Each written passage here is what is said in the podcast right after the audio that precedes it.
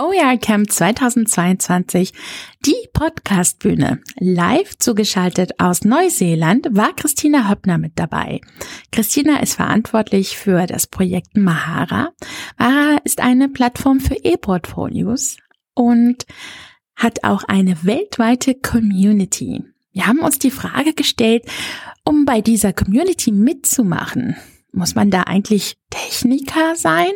Und wenn man auch mitwirken möchte, muss das dann immer auf freiwilliger Basis passieren?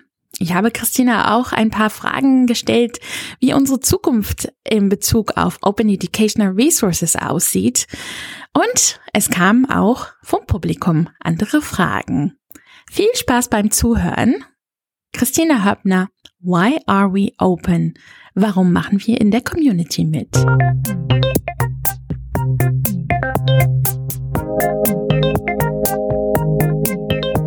Podcast, erste Stunde auf der Podcastbühne mit Christina Höppner. Christina Höppner ist in ähm, Neuseeland, Aotearoa. Hoffentlich habe ich das auch richtig ausgesprochen. Äh, Projektleiterin der Open Source Software Mahara und ähm, ist dort seit 2010 ähm, hingegangen und macht spannende Sachen.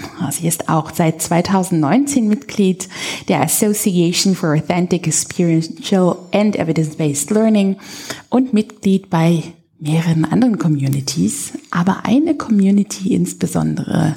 Christina, herzlich willkommen. Sag uns mal, was du so bei Mara alles machst. Hallo Shere, vielen Dank äh, für die Einführung und auch, dass, dass ich bei euch hier dabei sein kann. Freut mich ganz sehr, euch aus der Zukunft zu grüßen. Bei mir ist es jetzt äh, 22 Uhr abends am 25., so dass ich dann leider auch ganz, ganz viel eigentlich vom OER-Camp verpasse. Ähm, was ich jetzt aber auf dem Twitter-Stream besonders schon gesehen habe, war echt fantastisch und da werde ich definitiv dann auch noch mal zurückgehen, um zu schauen, was was dann noch so weiterläuft in heute und ähm, am nächsten Tag noch mit. Ja, das freut uns sehr. Ich habe gerade erwähnt, dass du bei Mahara bist. Äh, kannst du uns kurz sagen, was ist denn überhaupt Mahara und ähm, was machst du insbesondere da? Mhm. So, Mahara ist ein um, ähm, Educational Technology Tool, um, ähm, das häufig in Verbindung mit Lern Lernmanagement-System genutzt wird. Ins, ähm, es ist selbst eine Portfolio-Plattform, elektronische Portfolio-Plattform, E-Portfolio oder generell einfach auch Portfolio-Plattform genannt. Das Projekt hat Mitte 2006 gestartet. Es war ursprünglich hier in Aotearoa, New Zealand vom ähm, Bildungsministerium mit gesponsert. Und eine Reihe von Universitäten und Hochschulen und äh, Polytechnics hatten sich zusammengefunden, weil sie sagten, dass eine Lernplattform mit nicht ausreicht. Sie wollten sicherstellen, dass Studierende im Zentrum stehen und auch ihre eigene Lernplattform aufsetzen können, ihre, ihr eigenes Personal Learning Network und Personal Learning Environment ähm, bilden können. Und so ist Mahara dann entstanden. Ich hatte so, sogar schon bevor ich nach Neuseeland gekommen bin, mit Mahara gearbeitet an der Universität in Europa und bin so überhaupt auf das Projekt gestoßen. Denn schon von vorherigen Arbeiten an der Uni München war mir auch schon die Arbeit mit Open Source sehr wichtig gewesen und ich hatte gesehen, was für Vorteile es hat, in einer Community zu arbeiten, so dass wir uns an der Uni Luxemburg dann auch für Mahara entschieden hatten für in einem Studiengang und so bin ich überhaupt dann zur Catalyst gekommen und kannte die Firma. Ja, sehr spannend. Mahara ist eine weltweite Community, das hast du schon erwähnt. Open Source auch. Die Frage, die man sich stellen könnte, ist, ähm, wer ist denn eigentlich so alles in dieser Community? Also ich kann mir ganz gut vorstellen, dass äh, wenn jetzt die Lehrenden ähm, auch im Zentrum sein sollen, dass die da auch dabei sind. Wenn man von Open Source spricht, ähm, denkt man hm, sicherlich auch die Programmierer. Aber ist es tatsächlich so? Wer macht denn eigentlich da alles mit? Das ist eine echt gute Frage, denn gewöhnlich, gerade wenn man ja von Software spricht, heißt es, dass oder denkt man immer sofort an die Programmierer. Aber ganz, ganz wichtige Community-Mitglieder sind die Lernenden und auch die Lehrenden, die äh, Lehrerinnen, die Lehrer, egal ob das jetzt an einer Schule ist, an der Universität, an der Berufsschule. Denn nur die, durch die Leute, die auch die Software nutzen, kann die Software weitergeführt werden und macht es überhaupt Sinn, weiter, die Weiterentwicklung zu gestalten. Und die Softwareentwickler kommen eigentlich einen Schritt weiter hinten rein. Denn zuerst muss jemand eine Idee haben. Und das, wenn man jetzt einem Software Development Lifecycle ausgeht, sind das dann meistens eben die Business Analysts, die Usability Experts, die dann auch mit den Lehrenden und den Studierenden sprechen, sagen, was wollt ihr eigentlich machen? Was wollt ihr erreichen? Ähm, dann wird ein Plan gebaut und dann kommen die Entwickler rein. Das sind dann also solche, die im Programmcode arbeiten, aber auch Entwickler, die eher sicherstellen, dass jetzt grafische Designs umgesetzt werden, äh, damit die Plattform auch schön aussieht und nicht wie halt einfach nur Programmiercode da ist und ganz einfache Tabellen, sondern auch Farben, die zusammenpassen und ähm, alles harmonisch mit abläuft. Ähm, des Weiteren können aber natürlich Programme, die jetzt im Internet laufen, nicht ein, die, die laufen ja nicht einfach, denn irgendeiner muss sie auch warten. Also sind auch ganz wichtig die Netzwerkingenieure, Systemadministratoren, die sicherstellen, dass jetzt auf den Servern immer die neuesten Versionen laufen und ähm, auch keiner rein kann, der nicht in die Plattform mit rein soll. Dann, wenn man eine Plattform aufgesetzt hat und das ist das Gleiche, als wenn man das jetzt für ein Lernmanagementsystem macht oder auch für eine Website, für eine Schulwebsite zum Beispiel, ähm, gibt es dann Leute, die den Support machen. Äh, denn es gibt immer jemand, der eine Frage hat, wie kann ich dies erreichen, wie kann ich jenes erreichen. Und der Support ist dann eben auf technischer Ebene, aber auch der pädagogische Support was kann ich denn überhaupt mit einem Portfolio machen? Wie kann ich das am besten einsetzen? Und da nehme ich an, sind sehr viele, die jetzt direkt in Hamburg sitzen oder auch im Livestream mit drin stehen. Das sind die Leute, die Lerndesigner, ähm, die dann auch solche Fragen mit beantworten, auch zum Teil technische Handreichungen schreiben, aber eben auch sicherstellen, dass die Tools, die genutzt werden an der Institution, auch ähm, pädagogisch richtig äh, wertvoll eingesetzt werden können, um eben einen Mehrwert zu gestalten. Und ähm, dann gibt es auch Leute, die einfach mitmachen und Bugs finden oder neue Feature ähm, herausstellen. Und so in der Software-Community gibt es ganz, ganz viele Rollen und man muss nicht unbedingt ein Techniker sein. Ja, das hört sich nach einem Ökosystem, das ganz gut funktioniert, wenn man gut miteinander kommunizieren kann. Ähm, die Frage, die sich jetzt stellt, wenn man nach Open Source denkt, denkt man, okay, man macht das dann mit der Community, für die Community und freiwillig. Gäbe das nicht die Gefahr, dass wenn man das jetzt freiwillig macht, dass es viel zu viel wird? Dass man das on top tatsächlich zusätzlich macht? Oder gibt es da andere Wege? Wie sieht's aus? Es gibt sehr, sehr viele Leute machen Open Source freiwillig. Das sind Lehrer, Lehrerinnen an Schulen, die ähm, alles einrichten an ihren Schulen, damit die Plattform laufen. Das sehen wir gerade in Deutschland. Und deswegen finde ich auch, wird gerade in Deutschland oder in der Europäischen Union generell sehr viel Open Source Software eingesetzt, weil man da die volle Kontrolle über die Plattform hat. Man kann entscheiden, wer darf drauf, wo sitzt der Code wo sitzen, wo sind die Daten gespeichert, die die ähm, Schülerinnen und Schüler hochladen. Und ähm, das wird häufig eben zusätzlich zur normalen Rolle gemacht. Das ist dann häufig ein Informatiklehrer oder Informatiklehrerin und oder Teilabordnung, so dass da sehr viel Herzblut auch mit drin steckt, äh, die Plattformen einzusetzen und dann auch zu verwenden. Wenn wir jetzt eher auf die Softwareentwicklung mal eingehen, oder auch den Community Support. Da gibt es auch sehr viele Volontäre, die das freiwillig machen in Abendstunden oder am Wochenende. So, wenn man jetzt an die, die Softwareentwicklung denkt, ähm, gibt es auch sehr viele Volontäre, die das ähm, freiwillig machen. Es gibt aber auch die Möglichkeit, dass man, wie das bei uns bei Catalyst der Fall ist, dass man auch dafür bezahlt würde, an Open Source Software zu arbeiten. Mhm. Also ich bin direkt bei Catalyst IT angestellt in Tefangonoi Atara Wellington in Neuseeland.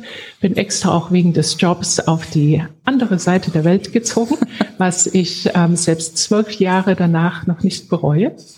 Ähm, auch wenn es manchmal hier etwas kalt ist, wenn ich von Deutschland aus schöne Sommertemperaturen sehe. Aber dann haben wir es auch andersherum. Wenn bei euch Winter ist, ist bei uns der Sommer und die Temperaturen sind schön warm und Tage viel, viel länger. Ähm, davon mal ganz abgesehen, ähm, Open Source wird auch in Firmen eingesetzt, äh, sehr viel eingesetzt und bei Catalyst äh, sind wir der, der Meinung, dass es ganz wichtig ist, auch an den Communities mitzuarbeiten, deren Software wir verwenden. Und Mahara ist das Programm, an dem wir hauptsächlich arbeiten, jetzt in einem kleinen Teil der Firma denn wir machen noch viele andere Dinge. Und das gibt uns die Möglichkeit, dann direkt Tag für Tag mit der Community zu arbeiten, an der Software zu arbeiten und sie voranzutreiben, damit ähm, da auch ständig Verbesserungen gemacht werden können, statt jetzt zu sehen, okay, ich habe jetzt ähm, vielleicht ein Wochenende aller zwei Monate Zeit, so arbeiten wir jeden Tag daran und können deswegen auch zwei Releases pro Jahr machen mit neuen Features, mit Verbesserungen, mit Bugfixes drin und dann auch andere Aktivitäten, zum Beispiel, dass wir auch in, in den Foren Support geben. Und das wird alles von unserer Firma mit unterstützt. Ja, das ist ja ähm, sehr viel Programm mit Unterstützung und ähm, was mir daran auch gefällt, ist, dass man nicht alles on top machen ähm, muss. Ähm, es gibt ja die Möglichkeit, äh, sich zu informieren über alle diese Aktivitäten. Und du hast neulich ähm, etwas Tolles ins Leben gerufen äh, zum Thema Podcast. Eigentlich gibt es bei euch äh, einen Podcast. Ähm, verstehe ich das richtig, dass man dann über eure Projekte, aber auch über Beispiele und ähm, Cases erfahren kann, wie man Mahara äh, zum Lehren und Lernen einsetzen kann? Genau, ja. Am 28. September, um es genau zu sein, ähm, wurde die erste oder ist die erste ähm, Episode unserer Podcast Create, Share, Engage live gegangen. Die gibt's natürlich auf allen ähm, größeren Podcast-Plattformen. Und ich hoffe, viele von euch äh, subskribieren auch, selbst wenn ihr jetzt noch nicht Mahada verwendet. Denn obwohl wir die Podcast vom Mahada-Projekt aus machen, wollen wir eigentlich generell auf ähm, Portfolio-Praktiken eingehen und schauen, was wird in was passiert in der Welt der E-Portfolios im Moment? Was ist wichtig für Leute in Neuseeland, in Australien, in Deutschland, in Großbritannien, in den USA, wo auch immer ich meine Gäste finde? Und da greife ich natürlich sehr gut auf meine langjährigen Kontakte zurück, äh, denn ich weiß, von, von vielen Leuten, was, was sie, woran sie arbeiten, was sie gerade machen, aber höre auch immer gern was Neues und lasse mich da auch gern überraschen. Und das Wichtige, finde ich, ähm, ist, dass dass wir neue Medien entdecken, um Geschichten zu erzählen, Geschichten aus der Community mit herauszubringen, herauszuziehen. Denn äh, nicht jeder will sowas vielleicht lesen oder nicht jeder liest ähm, alle akademischen Artikel, wo ähm, praktisch Praktiker und äh, Wissenschaftler publizieren. Und da ist die Podcast, finde ich, ein sehr gutes Medium, die, die Inhalte frei zugänglich zu machen und auch dann zu verbreiten und Leute einzuladen, selbst über ihre Praxis nachzudenken und zu schauen, ob sie vielleicht den einen oder anderen Tipp, den sie in einer der Episoden hören, selbst einmal ausprobieren wollen. Ja, eine schöne Community-Sachen. Zusammen äh, Sachen besser machen. Ja, die nächste Frage, die ich stellen wollte, ist tatsächlich zehn Jahre OER. Wenn wir jetzt in die Zukunft blicken, zehn Jahren, wenn wir jetzt gemeinsam nochmal eine Unterhaltung über zum Beispiel Portfolios haben. Christina, wie denkst du, wie es denn aussieht? Haben wir eine größere Community? Haben wir eine größere Interesse? Ist das dann eine Selbstverständlichkeit? Oh, den Crystal Ball herauszubringen. Das, das ist eine gute Frage. Also ich wünsche mir natürlich, dass OER sehr lange da bleiben und auch weiterentwickelt werden. Nicht nur weiterentwickelt werden, weiter nachgedacht werden, ähm, an den Ideen weiter innoviert werden kann, sondern generell, dass auch mehr von ihnen Nutzen nehmen. Für mich ist Open, sind Open Source und OER sehr verwandt und ähm, sehr wichtig, denn so können wir unseren Beitrag leisten, dass weniger Barrieren gestellt werden für Leute, die jetzt vielleicht nicht unbedingt das Geld haben, bestimmte Software zu kaufen, sondern dass das kein, dass das kein Thema mehr ist, sondern dass jeder die Möglichkeit hat, mit den Tools zu arbeiten oder die Inhalte zu lernen, für die sie sich interessieren, dass das auch Qualitätsinhalte sind. Ähm, und dadurch dann jeder besser äh, ähnliche Möglichkeiten hat ähm, für die Karriere, für weiteres Lernen. Und vielleicht bin ich da auch etwas ähm, voreingenommen jetzt von, in, von der Community, in der ich mich begebe, denn da scheint es doch eher selbstverständlich zu sein, dass, äh, dass es schon sehr viel OER gibt. Und da, für mich ist es natürlich ganz, ganz klar, ähm, dass, dass das da weitergeht. Und äh, vor kurzem bin ich auch auf die OER, ähm, OER Voices Podcast gestoßen, in der insbesondere Ellen Levine ähm, Leute auch von rund um der Welt interviewt und das ist auch fantastisch zu sehen, welche Initiativen es gibt. Ähm, in der Woche vom 7. November haben wir hier in Neuseeland, Australien oder überhaupt im in unserem Teil des Pazifik ähm, eine Woche, wo wir mit drei Webinaren auch insbesondere auf OER eingehen werden. Das ist zu Zeiten, die jetzt weniger für Deutschland äh, günstig sind. Ähm, aber wenn wir den Link dann trotzdem teilen können, werde ich den in Twitter mit reinstellen. Denn ähm, eine Session zumindest wird auch ähm, für Deutschland ganz okay sein. Und da schauen wir uns natürlich auch an, was ähm, was gibt es in der Welt der OER ähm, auch in Bezug auf Open, Distance, Flexible and Online Learning?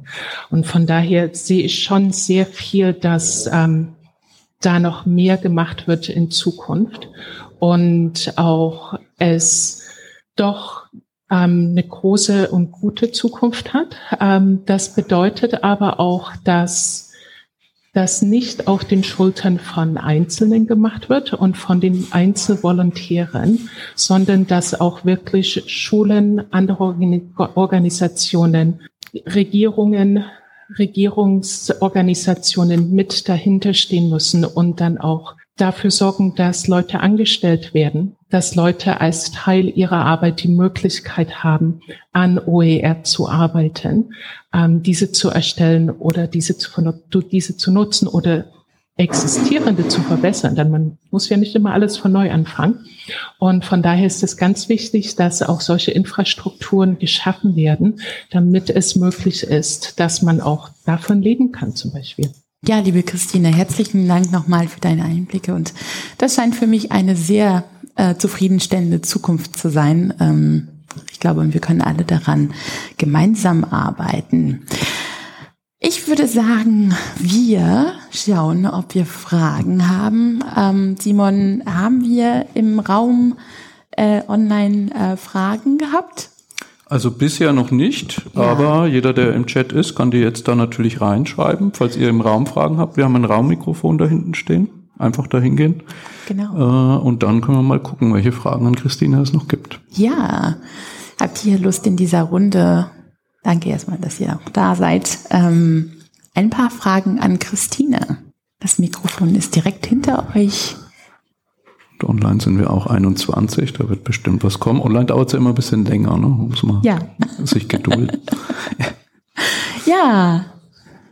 Ja, hallo Christina, vielen Dank, dass du äh, heute für uns da bist. Ich hätte eine spannende Frage und zwar, wie weit ist denn euer Austausch mit anderen Projekten sozusagen. Also ich kenne jetzt Mahara schon etwas länger und ich weiß, dass so Schnittstellen zu zum Beispiel Moodle oder Ilias immer ein bisschen schwierig sind, was das angeht. Wie ist euer Austausch? Gibt es da vielleicht schon irgendetwas, was sich da ergeben hat?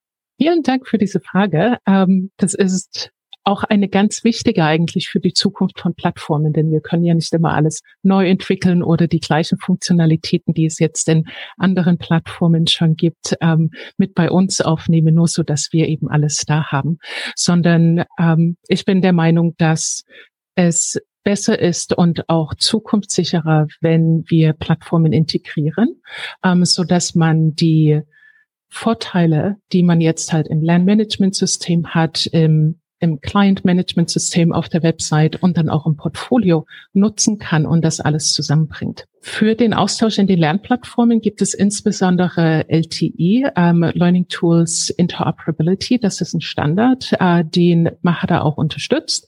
In den letzten Jahren hatten wir da sehr viel gemacht, auch im Hinblick von Moodle, neues Plugin herausgebracht, was auf LTI basiert, was genutzt werden kann.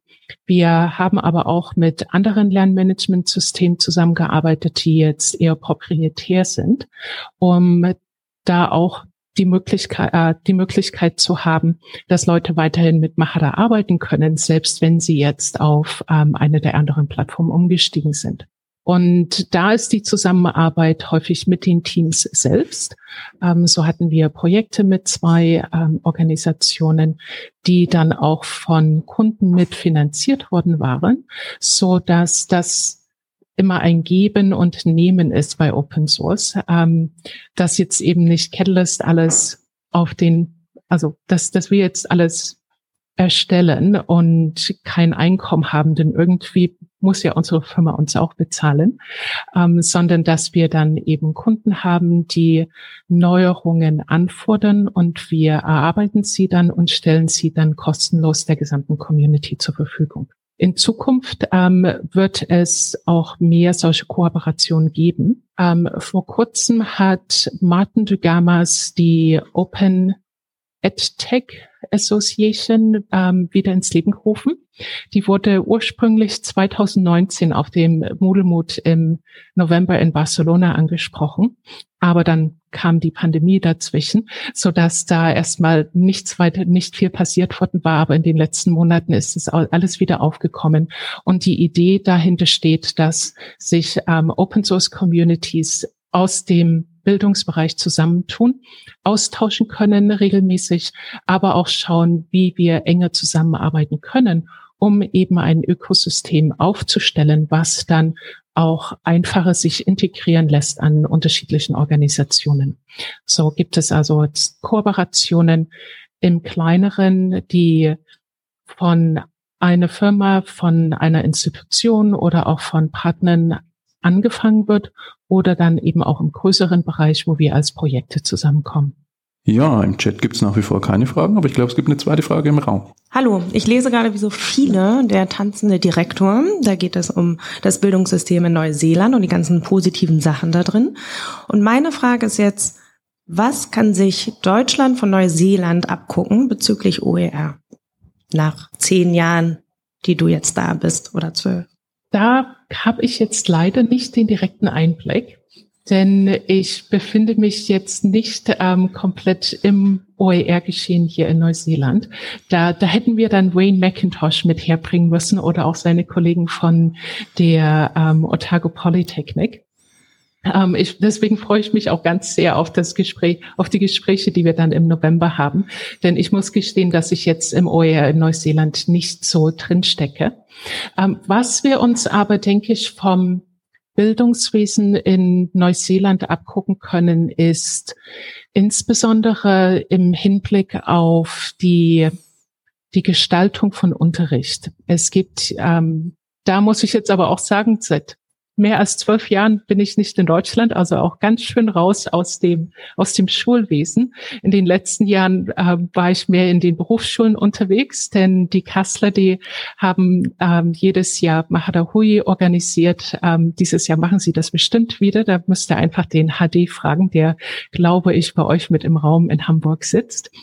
Und äh, das ist eine Veranstaltung, wo man dann schauen kann, wie moderne Lernkonzepte eingesetzt werden können können, wie sie umgesetzt werden können, wie man das alles ähm, gestalten kann. Und in Neuseeland, was ich gefunden habe, gibt es etliche Schulen, dadurch, dass das Curriculum sehr, sehr dünn ist, ähm, haben die Schulen viel Freiraum in Hinblick auf, wie sie Unterricht gestalten wollen.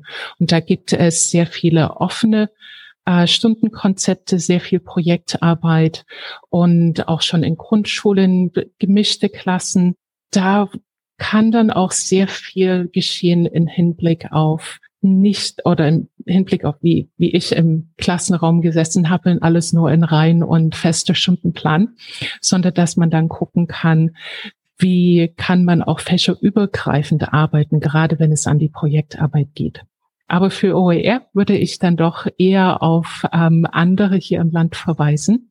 Ich weiß, dass wir für eins unserer Portfolioprojekte einmal OERs mit aufgestellt hatten, die auch im ähm, im Wiki Educator mit erschienen sind und manche Schulen sind da schon sehr, sehr weit mit vorn dran, dass sie das auch regelmäßig machen oder auch eine Creative Commons Lizenz mit ähm, etabliert haben als hauptsächliche Lizenz ähm, für alles, was in der Schule äh, dann auch mit ähm, erstellt und publiziert wird. Ja, herzlichen Dank, Christina. Ähm, sehr spannend wie sich die Sachen auch entwickeln. Und als du Wayne McIntosh auch erwähnt hast, musste ich äh, daran denken, ähm, vor vielen, vielen Jahren über die Open University und ja, die Fortschritte, die äh, in Neuseeland schon gemacht wurden im Vergleich mit anderen Ländern. Ähm, ich gucke noch mal ins Publikum, äh, frag Simon, haben wir ein paar Fragen oder Kommentare oder Nein, Wünsche? ich habe versucht, den Chat noch mal zu motivieren, aber bisher scheinbar hat Christina alle Fragen beantwortet. Ja. Die Sessionplanung muss sehr spannend gewesen sein und dass, dass jeder jetzt darüber nachdenkt, was sie denn demnächst machen wollen. Ja, auf jeden Fall. Christina, ich bedanke mich ganz, ganz herzlich. Ähm, das war mal wieder ein Vergnügen mit dir über Openness, über Community, OER und Mahara zu sprechen. Danke, dass du für uns ähm, so spät äh, noch wach bist. Und ähm, ich würde sagen, Herzlichen Glückwunsch für diese Community. Alles Gute und bis ganz bald. Vielen Dank nochmal für die Einladung. Es war schön bei euch hier etwas mitzumachen. Danke, Christina.